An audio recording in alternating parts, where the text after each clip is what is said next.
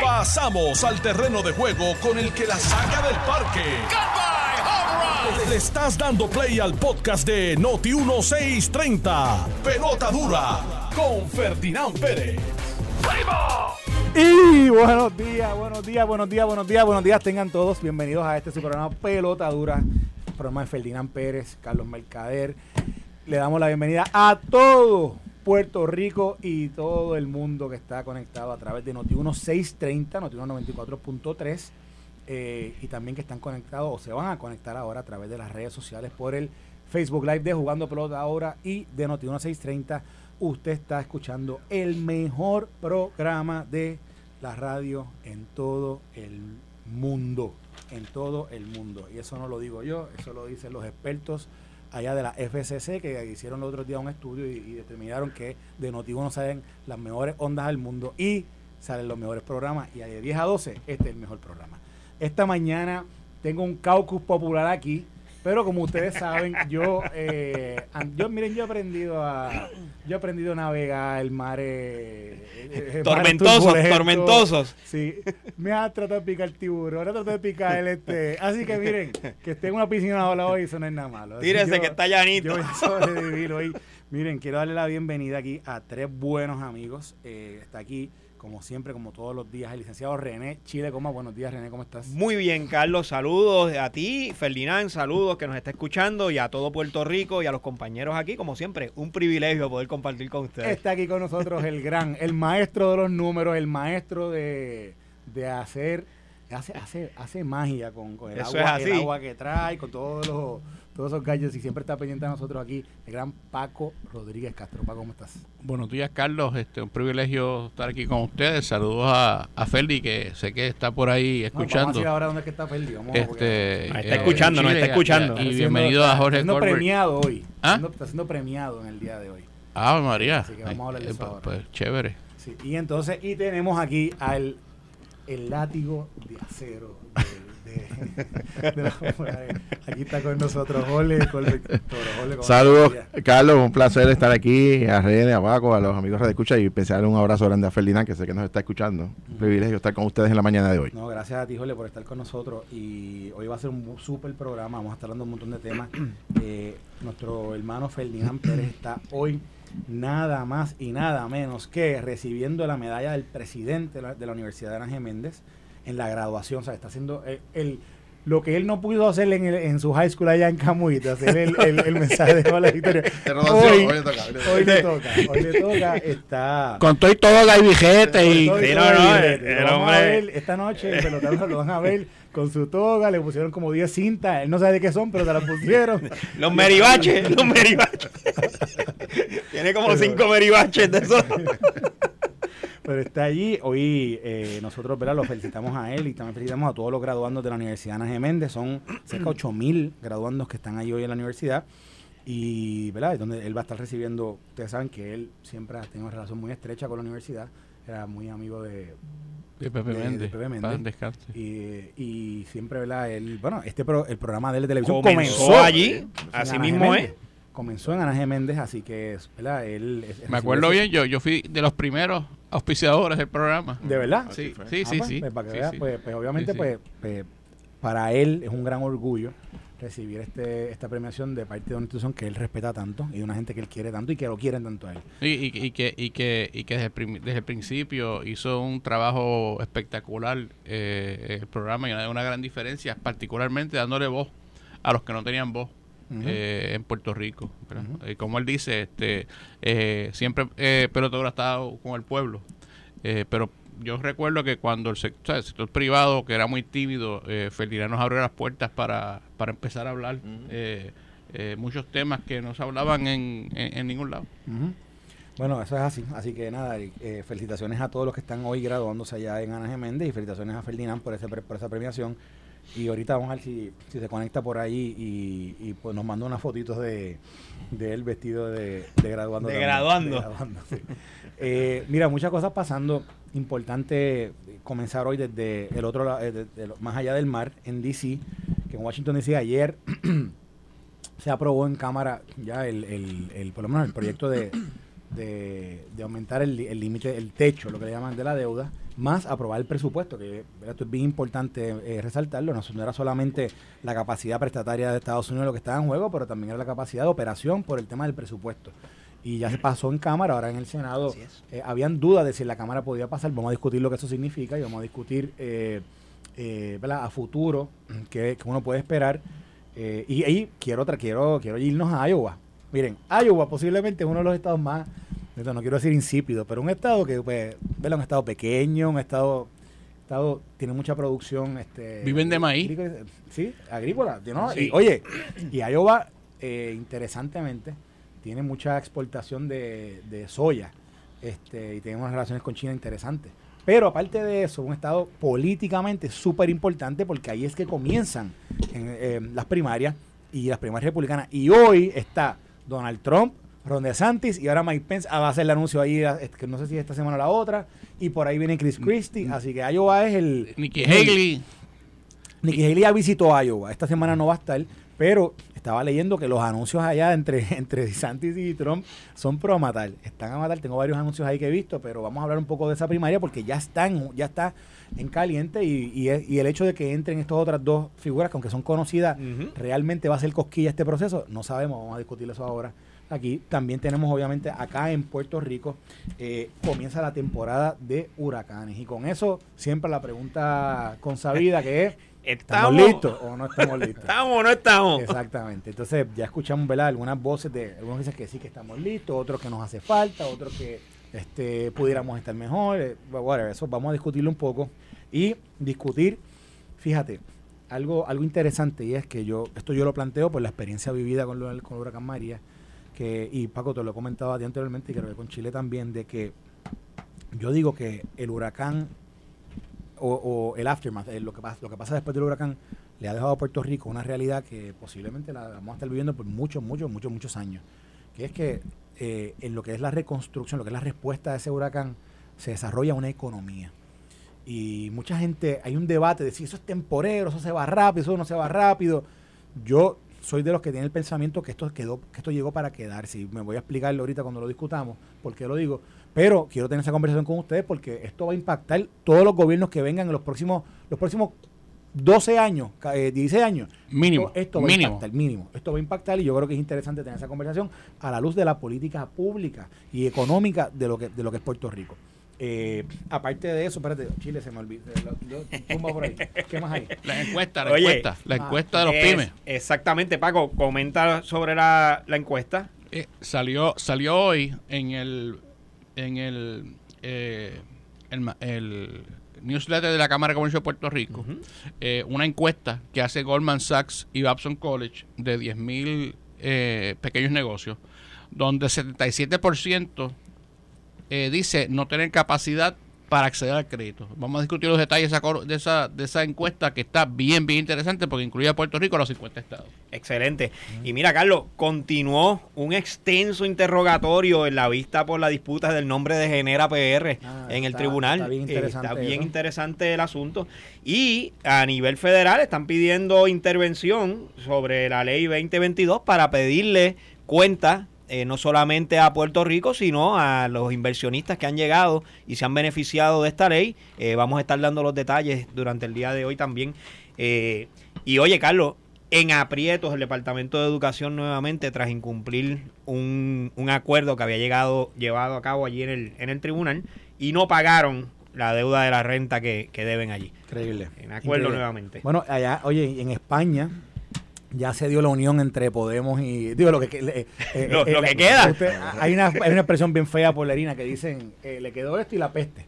Pues, pues, pues lo que queda de Podemos, pues ahora se unió con Sánchez, con el, con el, con el presidente, y están viendo a ver si ahora para hacen, hacen algún tipo Hacen de- una mogolla. Sí, es un- ¡Ah! o sea, María! O como dice, como dice Tatito, Paco. un junte demoníaco para, un junte demoníaco. para sobrevivir. Y es una, una mogolla, así decía Muñoz Marín. Sí, una, así. una so- sobrevivir eso. Así que vamos a ver cómo se da eso.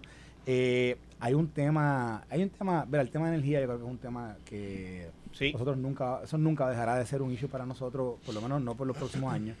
Y para la Yupi aparentemente ¿verdad? ha sido un, un golpe fuerte todas estas fluctuaciones en el precio del petróleo. Sabes que en este último año hubo, hubo varios aumentos eh, en el precio del petróleo y eso pues tuvo un impacto Oye, Carlos, en los presupuestos. perdona que te interrumpa, pero es que estaba leyendo ese, ese corte noticioso y realmente llegará a 10 millones de dólares el, el consumo de energía eléctrica en la UPR. O sea, que el, que el presupuesto de un año necesite llegar a 10 millones adicionales para cubrir eh, esa parte. O sea, me, a, mí, me- a, mí, a mí lo que a mí lo que me parece y honestamente esto tengo que eh, aquí hubo aquí una falla en el proceso de hacer presupuesto porque verdad no, no- es, es consabido que tenemos un o sea, consabido, es de conocimiento ¿verdad? general y, y de todos que que tenemos unas fluctuaciones en el sistema bastante constantes y no tenemos o sea si algo tenemos inestable es el sistema eléctrico Eh, y bueno, ¿verdad? uno cuando hace un ejercicio de presu- presupuesto uno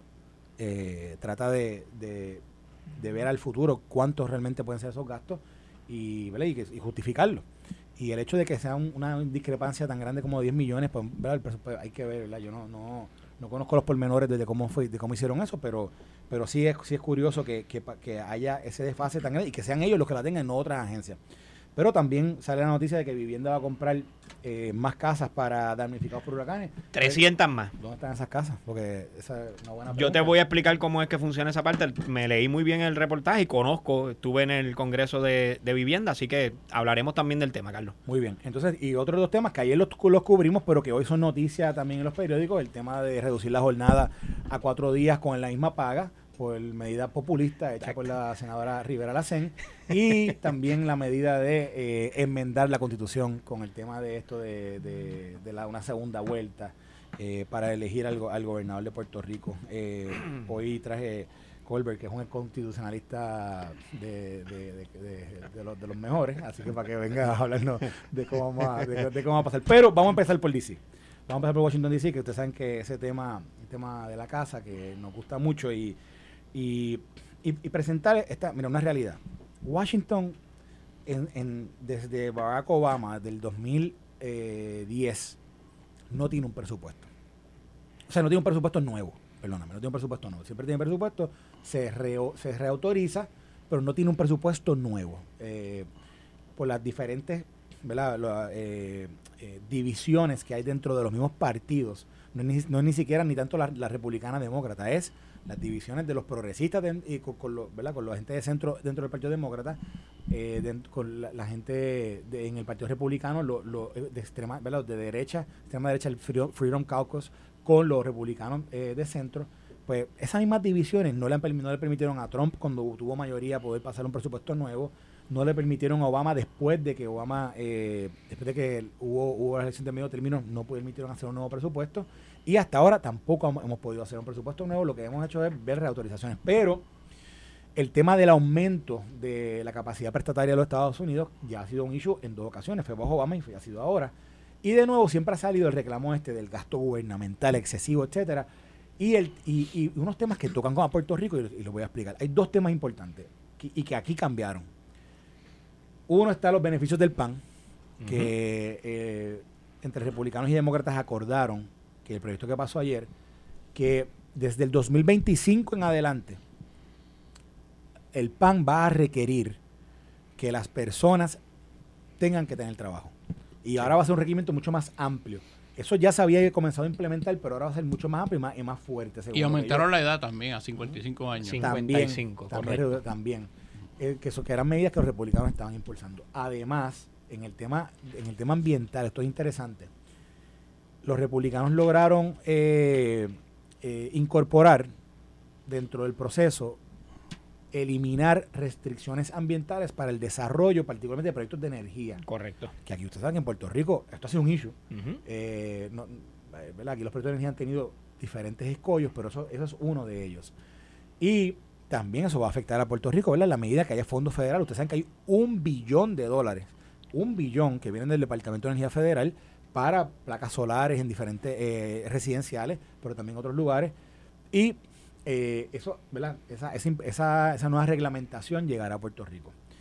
Eh, quiero tocar dos temas. Uno, Estados Unidos en algún momento, como está la política hoy día, logrará llegar a unos consensos para realmente poder tener ¿verdad? un nuevo presupuesto, porque para eso es que, para eso- para eso es que se supone que sea una función inherente del Congreso trabajar esto, uno. Y dos, eh, ¿cómo, ap- ¿cómo afectará estas nuevas medidas del PAN a Puerto Rico?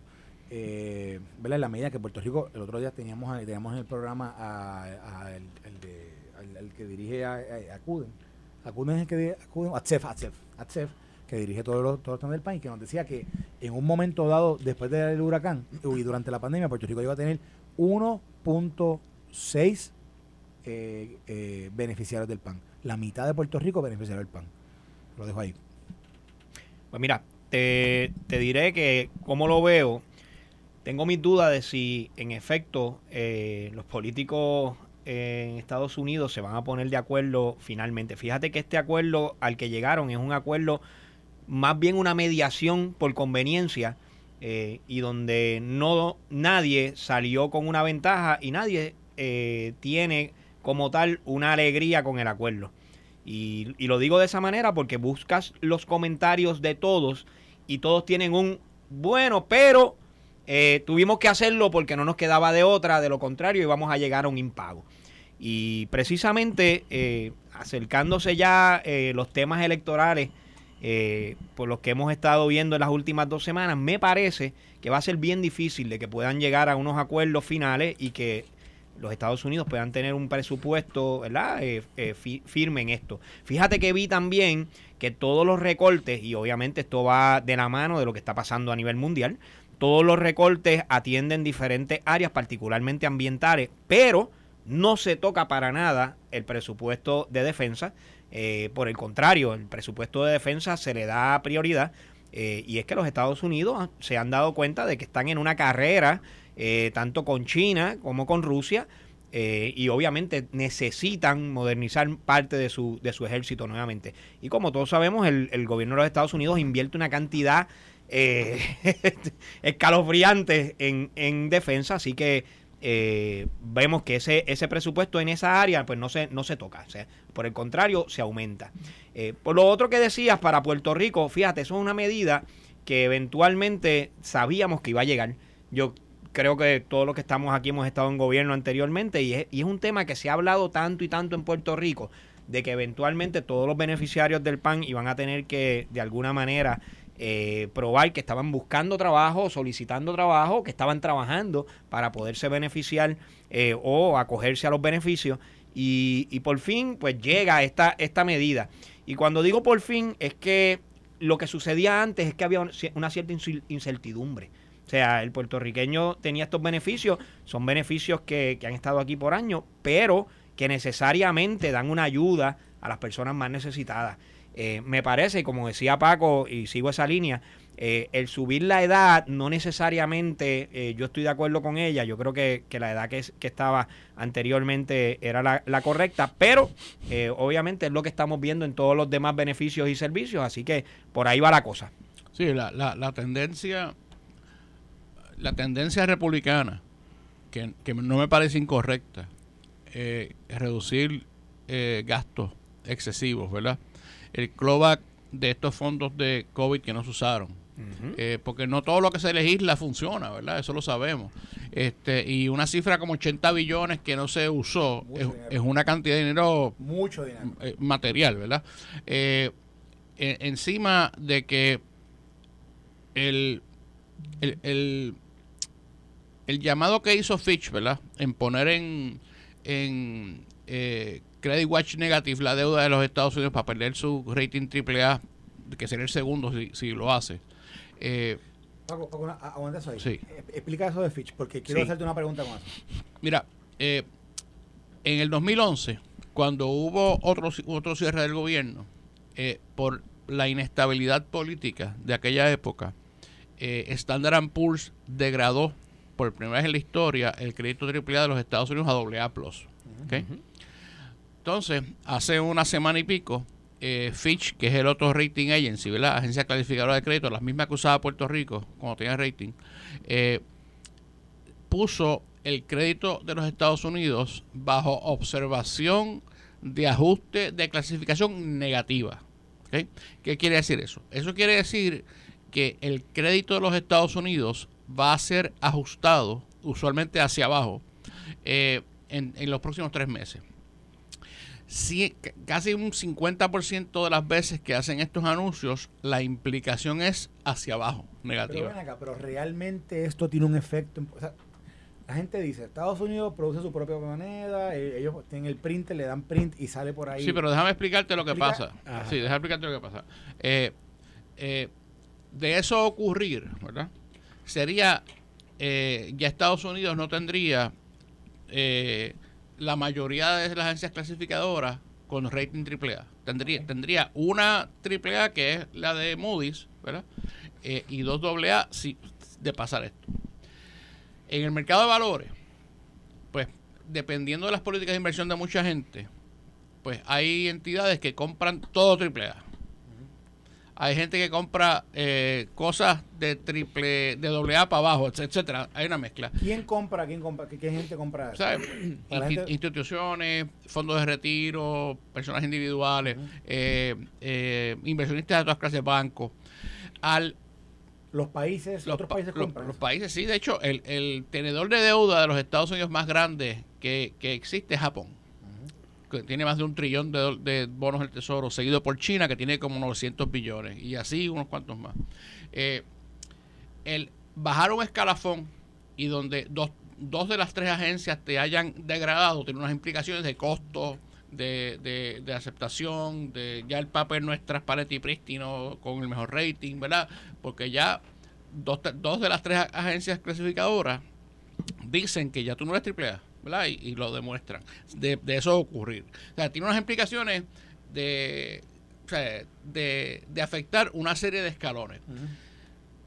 Parecido a lo que pasó en Puerto Rico cuando hubo de- de- degradaciones con el crédito nuestro, ¿verdad? Que los costos aumentan, eh, los mercados este, cambian, la aceptación es Por eso, distinta. pero, pero Estados Unidos en algún momento pierde capacidad prestataria. Bueno, los Estados Unidos, Carlos, si llega a, a permitir el default.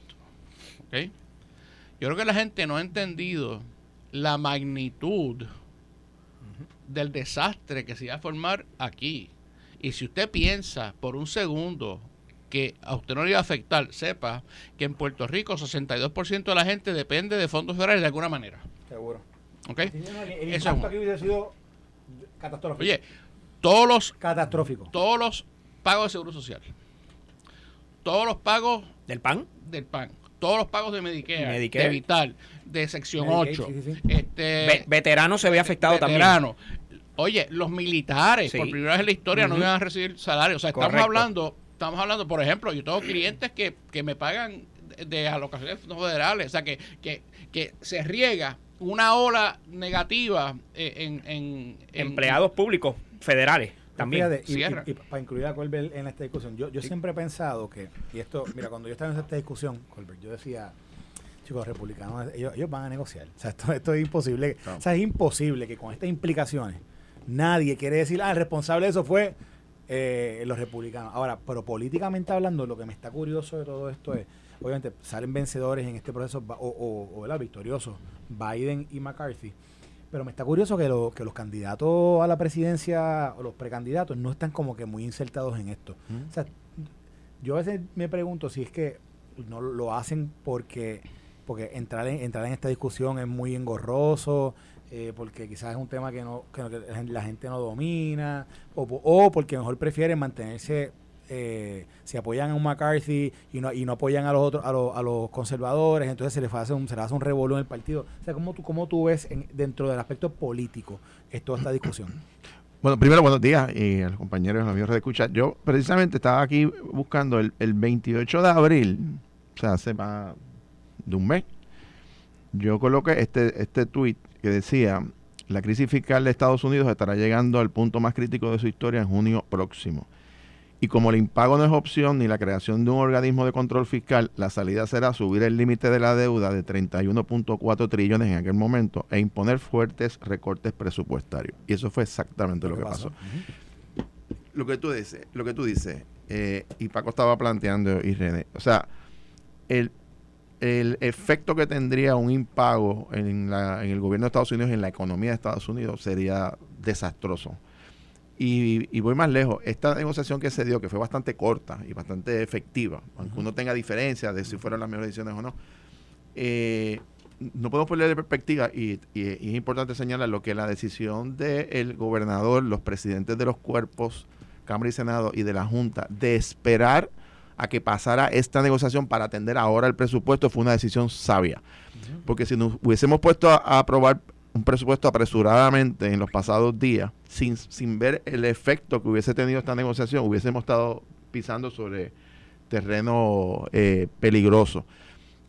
¿Y por qué esto es importante? El tema de la, de la, de la, de, la deuda y del techo de la deuda, porque, como decía Paco, la cantidad de fondos federales que recibe Puerto Rico, pero hay no solamente significante, sino que hay gran cantidad de fondos que se liberan de, ingresos estatales porque hay programas federales que los subsidian, en el caso de salud, por ejemplo. Y en ese sentido, un recorte en programas federales afecta el presupuesto del gobierno de Puerto Rico de manera indirecta porque hay programas subvencionados con fondos federales que permiten que el gobierno pueda liberar fondos de ingresos propios del gobierno de Puerto Rico. Eso es número uno. Número dos, para que la gente de que nos está escuchando entiendan qué es esto del límite de la deuda y qué es esto de la deuda pública. Es lo mismo que usted en su casa. Si usted tiene un, un gasto todos los meses entre agua, luz y demás de 800 dólares, vamos, que ese es su gasto que usted tiene, eh, y usted tiene sus 800 dólares de gasto y tiene sus 800 dólares de ingresos, pues usted tiene su presupuesto balanceado, usted tiene sus gastos, todos están debidamente atendidos eh, con el ingreso que tiene. Pero si usted tiene un gasto de 800 dólares y de momento le entran 500, usted tiene una insuficiencia, un déficit de, 300 eh, dólares cada mes, que se, se, repite, es un déficit recurrente, es decir, que se repite cada mes. Y ahí es que viene el problema, porque se convierte entonces en una deuda que, que, en una verdad en una insuficiencia que usted para financiarla tiene que tomar prestado que fue lo que hizo el gobierno de Puerto Rico.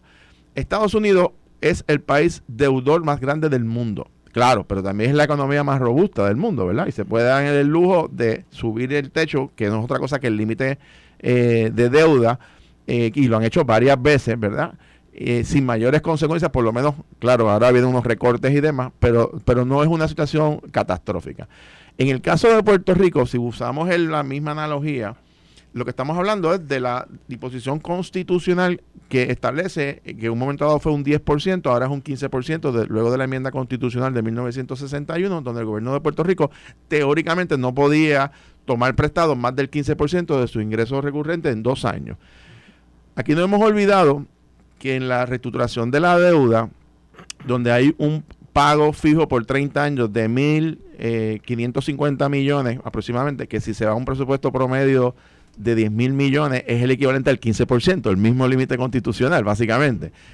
Pero no podemos perder perspectiva que en el plan de ajuste hay una disposición, si no me acuerdo la sección 111, que establece que de ahí en adelante el gobierno tiene un límite de hasta 7.9%.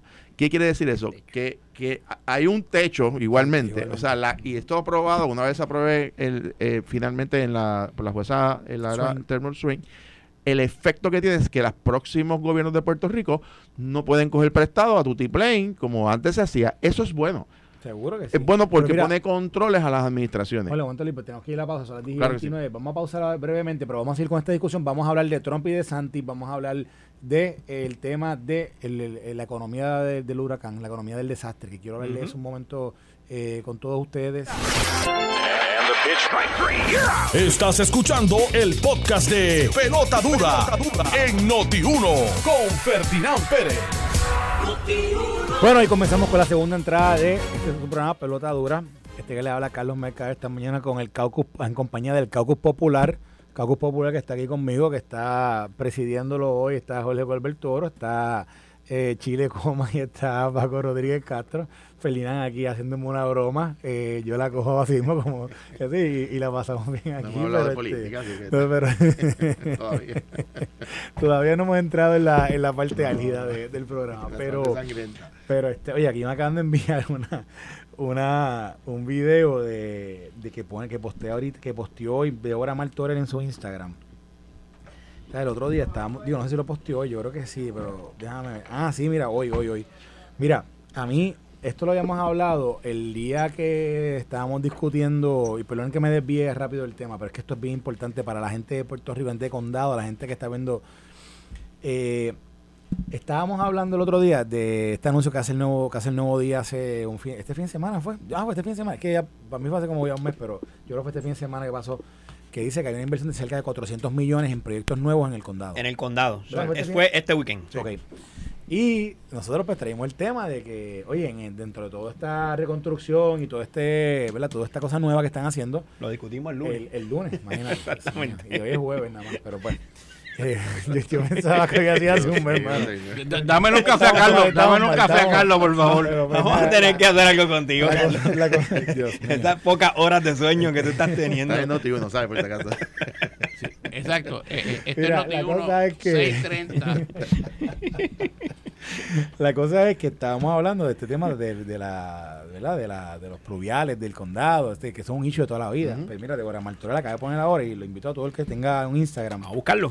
que lo vea, yo lo voy, a, yo lo voy a poner ahora por el Facebook Live porque es una imagen, es un video de algún, algún residente del área de condado que está enseñando una descarga de, de aguas negras en el mar. Y, y que, ¿verdad? Que nosotros estábamos diciendo, me acuerdo que lo estábamos discutiendo, que estábamos diciendo, o sea, es como si tú no reparas este tipo de situación, todo este nuevo desarrollo que me parece que es importante, interesante ¿verdad? la inversión, pero estás dañando el atractivo principal Claro. del área o sea, y, no, es- y, no, y no estás atendiendo lo que es el posiblemente el, lo que puede ser el detonante. Esto sale, esto sale internacional y toda esa gente que quiere comprar apartamento de 4 y, 4 y 10 millones de pesos en la torre esa nueva de, de Portland, ¿cómo es? Que yo estoy comprando un apartamento en un lugar donde que está lleno de aguas negras.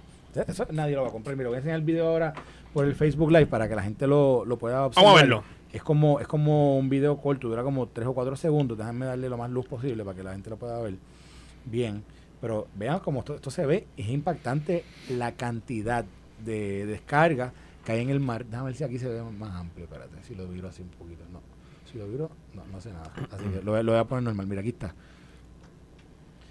Ahí, ahí estás viendo, esto es una toma de esta mañana. La descarga, ¿verdad? Ven un- la tubería y una tubería.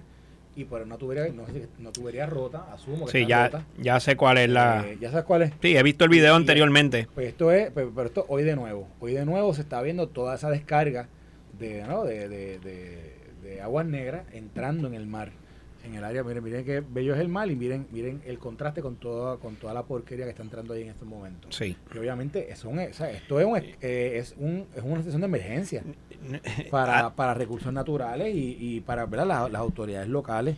Eh, esto lo envía una reportera Débora Martorell, esto lo pueden buscar, no, lo pueden buscar en el Instagram de Débora Martorell.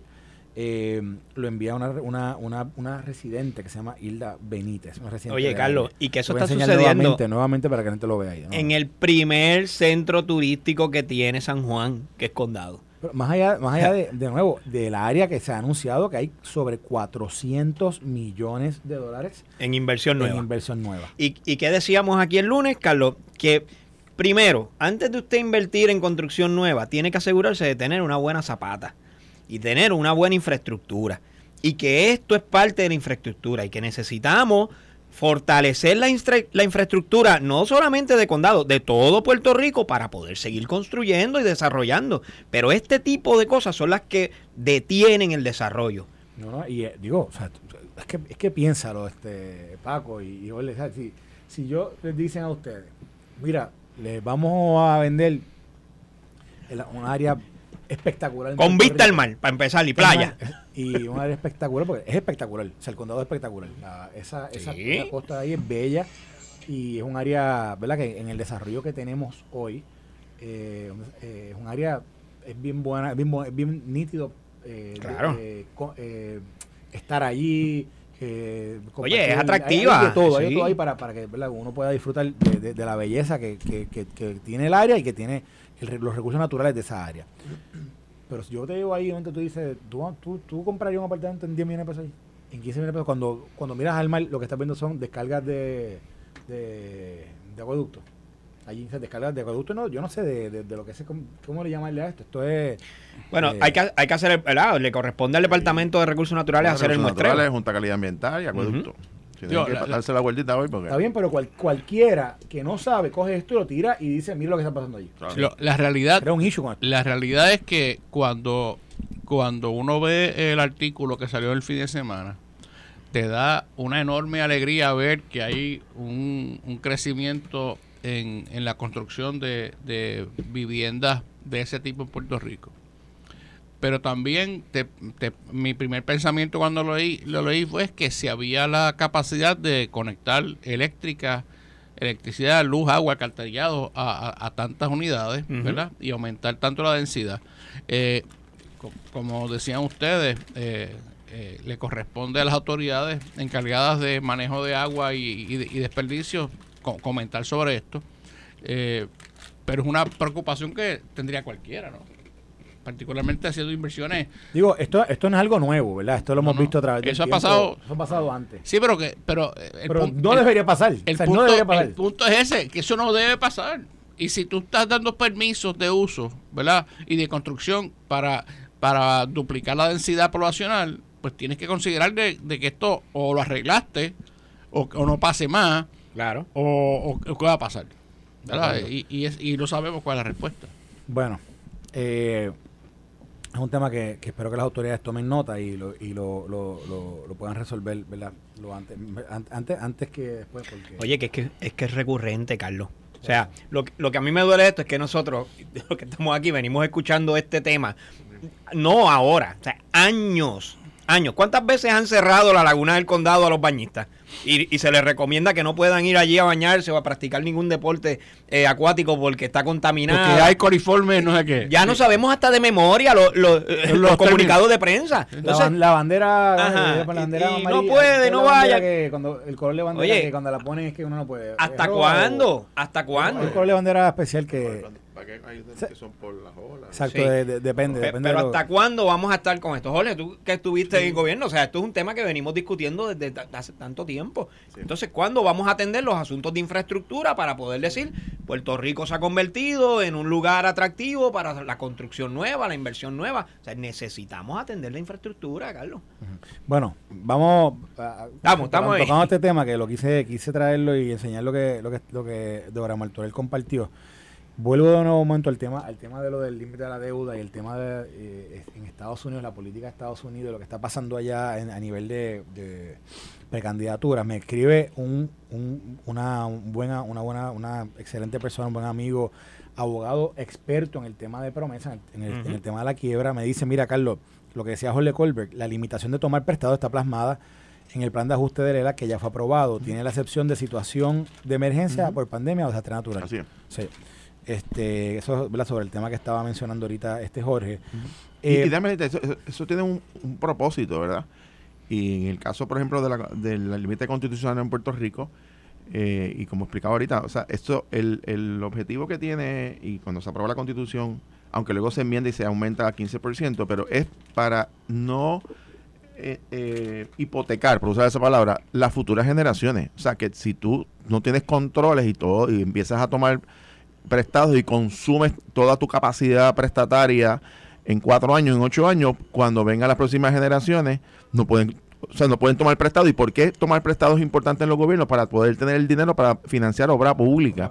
O sea, eh, ningún gobierno tiene la capacidad de tener todo el dinero del mundo para construir escuelas, hospitales, necesita financiar o necesita eh, personas que inviertan dinero para poder tener los recursos, y esas son las emisiones de bonos, para poder hacer obra pública.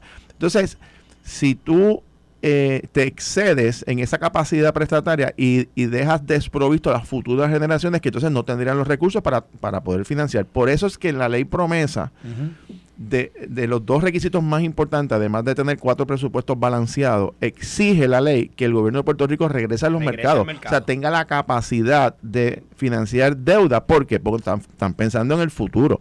Y eso es una manera responsable.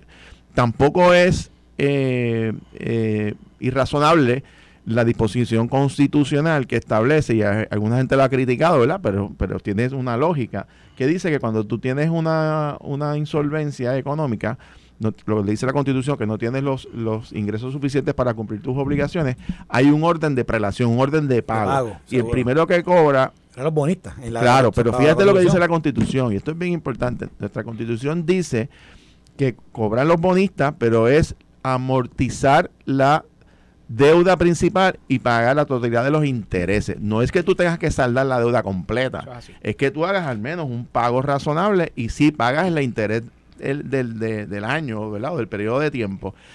Hasta eso pensaron nuestros constituyentes.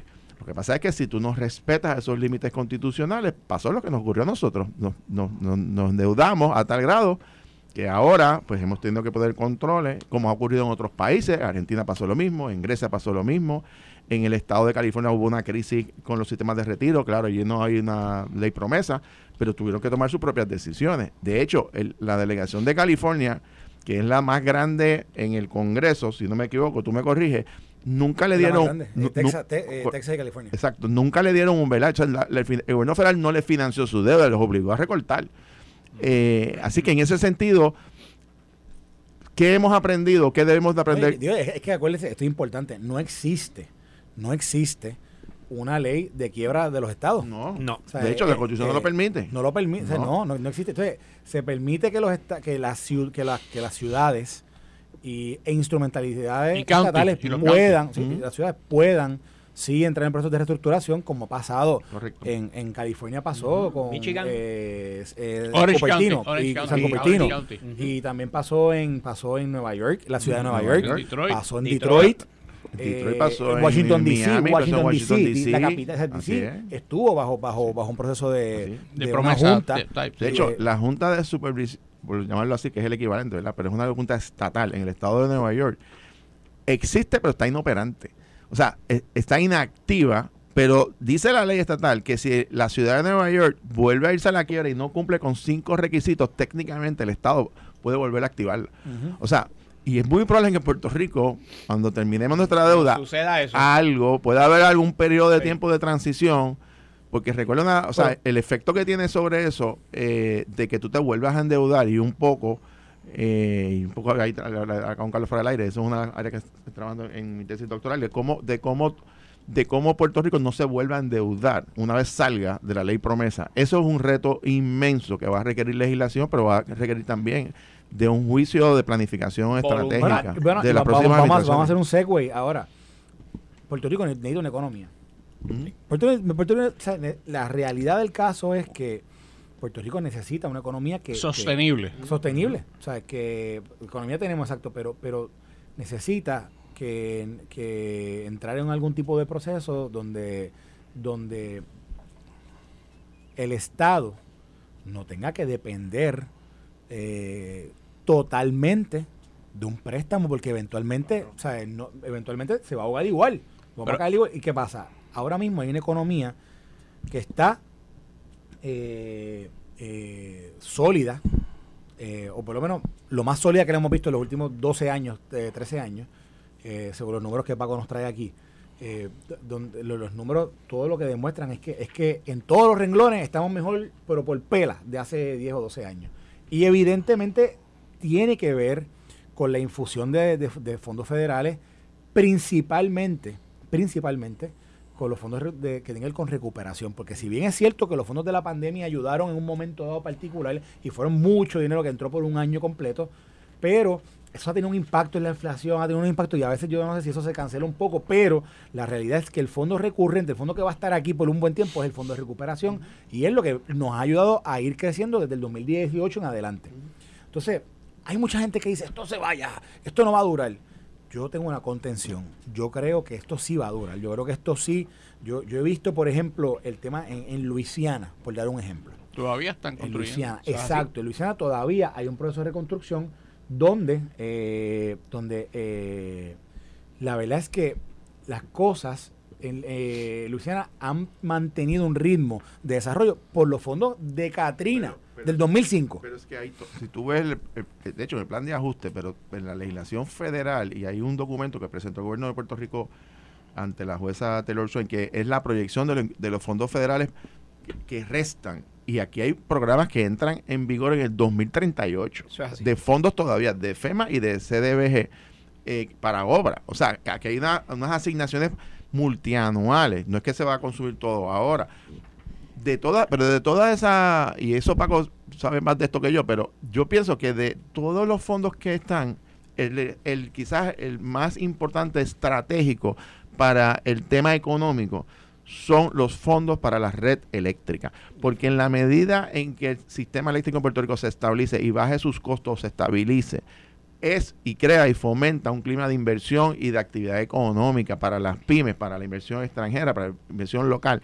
Y es ahí en donde estratégicamente tenemos que asegurarnos de que se haga bien. Y hay otros fondos, Carlos, como tú bien señalabas, eh, que hay un, un pequeño margen de discreción que el gobierno tiene que ser estratégico de que no consuma todos esos fondos en, en situaciones inmediatas y no piense a largo plazo. Por eso es importante, y la legislatura está ahora mismo planteando que hay de los 7 mil millones que todavía quedan, luego de hacerse el pago de la deuda, de que al menos la mitad de ese dinero se invierta o se, se, se invierta en infraestructura y el otro se retenga estratégicamente. Estratégicamente. Y eso es muy, eso es una sabia decisión, porque si nos comemos eh, todas las semillas de cantazos, nadie va a poder cosechar en el futuro. Por lo tanto, el, el país está en unas condiciones precisamente ahora de, de planificar con detenimiento y de pensar cómo tú vas a invertir estos recursos para, sobre todo para el área económica, qué es lo que te va a resolver la posibilidad de, de volverte a endeudar de la manera que tú logres ingresos recurrentes. Y la única manera de tú lograr ingresos recurrentes es que mejore la economía. No hay de otra. Crear Exacto. empleo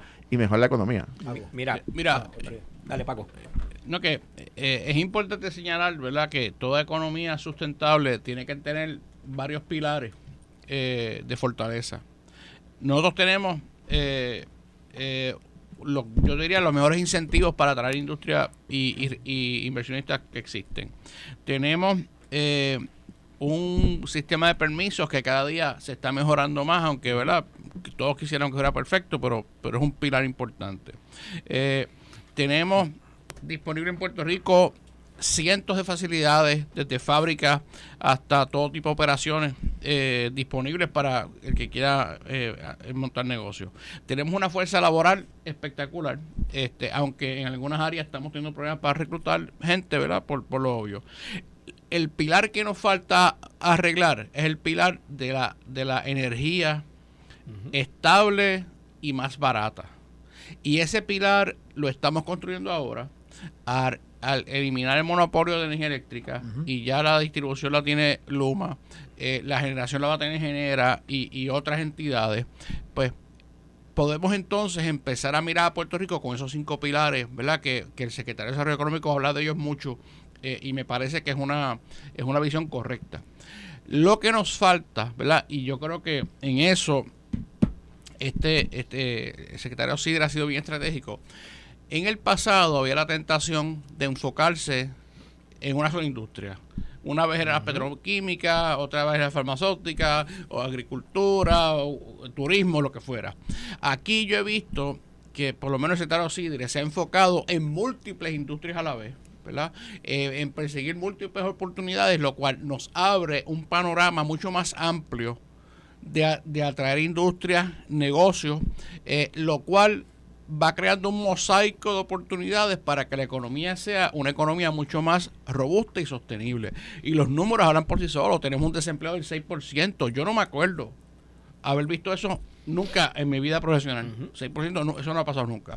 Eh, y tenemos entonces eh, un problema enorme que tú no lo escuchabas de gente que no consigue gente para trabajar. Que están buscando y no, no aparecen. ¿Sabes? O sea, que, que algo, algo ha ocurrido de una forma correcta eh, con este enfoque de múltiples industrias. Eh, porque en el pasado, ¿verdad? Yo me acuerdo con la 936, yo me imagino que tú abrías la puerta y llegaban fábricas a todo lo que da, pero, Claro. pero desaprovechamos eh, esa coyuntura para no crear una economía sostenible y es lo que nos, nos sigue mordiendo, ¿verdad? Al día de hoy, en donde aún con los avances que hemos tenido, tenemos una economía que es 22% más pequeña que la de 2006. Sí. ¿Ok? Repite Eh, eso de nuevo, repítelo de nuevo. Sí. La economía es Aún más con los pequeña. avances que hemos, que hemos tenido, eh, tenemos hoy una economía que es 22% más pequeña que 22. el 2006. 22%. Y, y te pregunto, ¿qué tiene que ver eso, la baja, la baja poblacional? O sea, eh, eh, perdóname, ¿eso es un factor dentro de esa reducción en la economía? Eh, claro, eh, eh, es un factor que incide. ¿verdad? Pero, pero hay múltiples factores, ¿verdad? ¿Cuál es el, ma- cuál es el principal? Eh, el principal es que nosotros en el 2006 aquí teníamos eh, casi, casi 30 billones en fondos de las 936 dando vueltas. Teníamos... eh, Pero, eh, eh, esos teníamos fondos más- que eran, Lo- lo- 150 los mil empleos- más. Ajá. Sí, 150 mil empleos más. Empleos que el salario promedio era 60 mil dólares. O sea que, que eso, eso junto con una economía en donde todos los años se vendían 40, 50 mil casas, que se vendían en un weekend cualquier proyecto que, que- que se anunciara. Eh, teníamos eh, 10 o 12 bancos. Te- te- teníamos otra, otra hegemonía. Era, era otro mundo, era otro mundo. Esa línea, Paco, en- en- no, no estoy hablando del romanticismo del pasado de la 936, pero la realidad es que había un mecanismo que yo creo que se ha tratado de hacer localmente dentro de esa sección que eran los famosos fondos QIPSI. Era, estos fondos eran los que tenían que retener en, los bancos, en la banca local Sí. por 18 meses. Y eso capitalizó a los bancos, por eso había una gran cantidad de bancos. Y entonces eso bajaba los intereses, no solamente para financiar vivienda, para como tomar préstamos y demás. O sea, movía la economía. Una de las estrategias, yo pienso que lo que se está discutiendo eh, por, por la, la Asamblea Legislativa y el gobernador es buscar cuáles de estos problemas se puede hacer un mecanismo similar a nivel local. Quiere decir que, que estas personas que inviertan en Puerto Rico o que tengan algún beneficio económico, eh, contributivo, retengan su dinero por un periodo de tiempo en la, Claro. en, la- en la banca local, porque eso sería el equivalente a los fondos QIPSI, que lo que hace es que genera eh, actividad económica porque al fortalecer los bancos pueden prestar más a, a intereses más bajos. En Puerto Rico ya queda que cuatro bancos, Tres. bancos, tres bancos lo que Tres queda. ba- tres. Cu- cu- Cuatro y... ¿Cuál es el cuarto? Que, que, que es wholesale, sí. ¿cuál es el o sea, cuarto? estamos en una situación Estamos muy- Oriental, muy. Popular y First Bank. y lo, Banesco. y lo otro Ah, y lo otro que el y un poco decía Paco para allá para los eh, Pero- 90 finales el gobierno tenía una empleomanía de sobre 200 mil empleados públicos hoy están en 90 mil Sí, no, ha bajado, o sea, pero abajo brutalmente, tremendamente. Y en- claro, en aquel momento era el patrono más grande, ahora no necesariamente. Y eso tuvo un efecto sobre todo en el sistema de retiro. Eh, porque antes, cuando empezó el sistema de retiro, en la década del 50, tú tenías, pues, qué sé yo, 150, 200 mil empleados públicos que estuvieron aportando sin recibir las pensiones porque no habían cumplido el número de años mínimo, 25 30 años. Pero cuando empezó a cambiar la ecuación en la década de los 70 y 80, que empezó a salir más gente cobrando un por ciento más alto de lo que aportaban y entrando menos gente a aportar a la fuerza laboral del gobierno, ahí vino el descuadre. Vino el. Y eso es lo que ha ocurrido. Ahora mismo hay 90 mil trabajadores empleados del sector público, pero hay 158 mil retirados. O sea, hay más gente retirado que gente Empleado. adentro aportando. Por eso es el descuadre. Por eso es que hubo que cambiar el sistema. Bueno, y que esto es eh, un tema, de sistema es un de tema de otros sistemas de retiro. O sea, hay, hay otros estados que están eh, que, que pasan por situaciones similares eh, y donde el tema el tema del fondo de la pensión de, de las pensiones eh, sobreviene una carga brutal por el tema de la de tantos retirados y, y, y- y menos y menos eh, Pero ¿por qué ha en el sistema del Seguro Social Federal? Fíjate qué interesante, que es un mecanismo más o menos similar, ¿verdad? La razón es porque siempre ha habido un incremento poblacional.